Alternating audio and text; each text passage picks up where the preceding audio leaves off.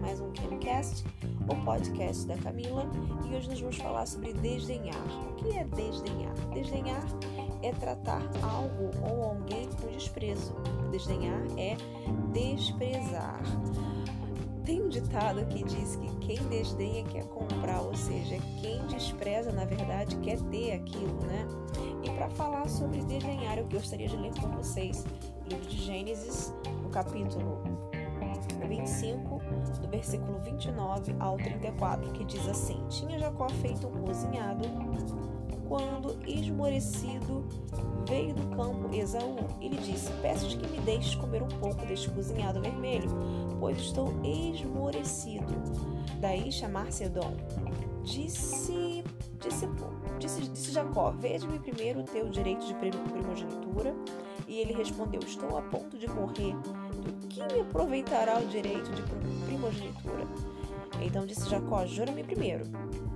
Ele jurou e vendeu seu direito de primogenitura a Jacó. Deu, pois, Jacó a Esaú pão e cozinhado de lentilhas. Ele comeu, bebeu, levantou e saiu. Assim desprezou Esaú o seu direito de primogenitura.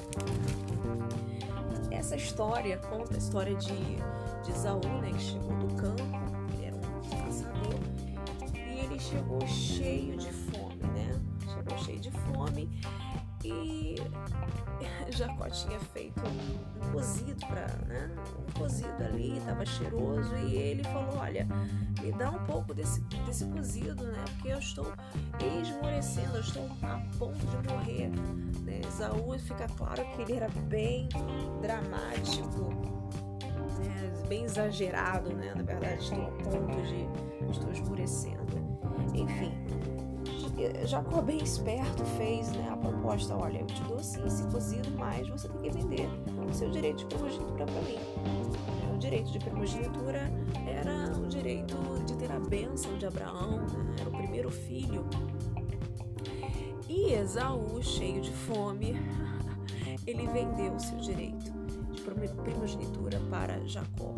Ele desprezou, né? ele desprezou a promessa, ele havia uma promessa sobre a vida de Esaú, por ele ser o primeiro, uma bênção de Abraão que seria passada para ele, mas ele trocou por um cozido, ele desprezou a bênção, ele desprezou a promessa que Deus tinha para a vida dele. E aí fica essa grande lição, né? Não despreze as coisas da sua vida. Não despreze a sua casa, não despreze o seu carro. Esses dias eu estava olhando a minha cozinha, eu falei, meu Deus, eu preciso de uma obra nessa cozinha, eu preciso de uma obra nesse apartamento todo, Senhor. E uh, o Espírito Santo falou meu coração, não despreze. E eu comecei a agradecer, muito obrigada, Jesus, pela minha casa, muito obrigada por que eu tenho teto.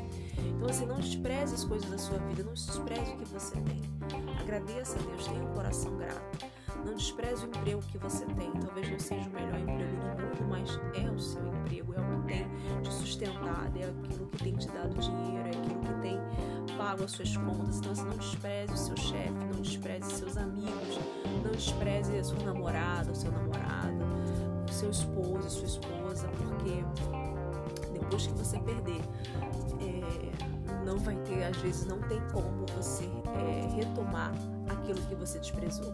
E aí fica a grande lição: tudo que a gente despreza, a gente perde. Tudo, a maioria das coisas que a gente despreza, a gente perde. Você viu aí o exemplo de Esaú, desprezou a sua promessa, desprezou a sua bênção que havia sobre ele, trocou por um, por um cozido e ele perdeu desprezou, ele não valorizou aquilo que ele tinha.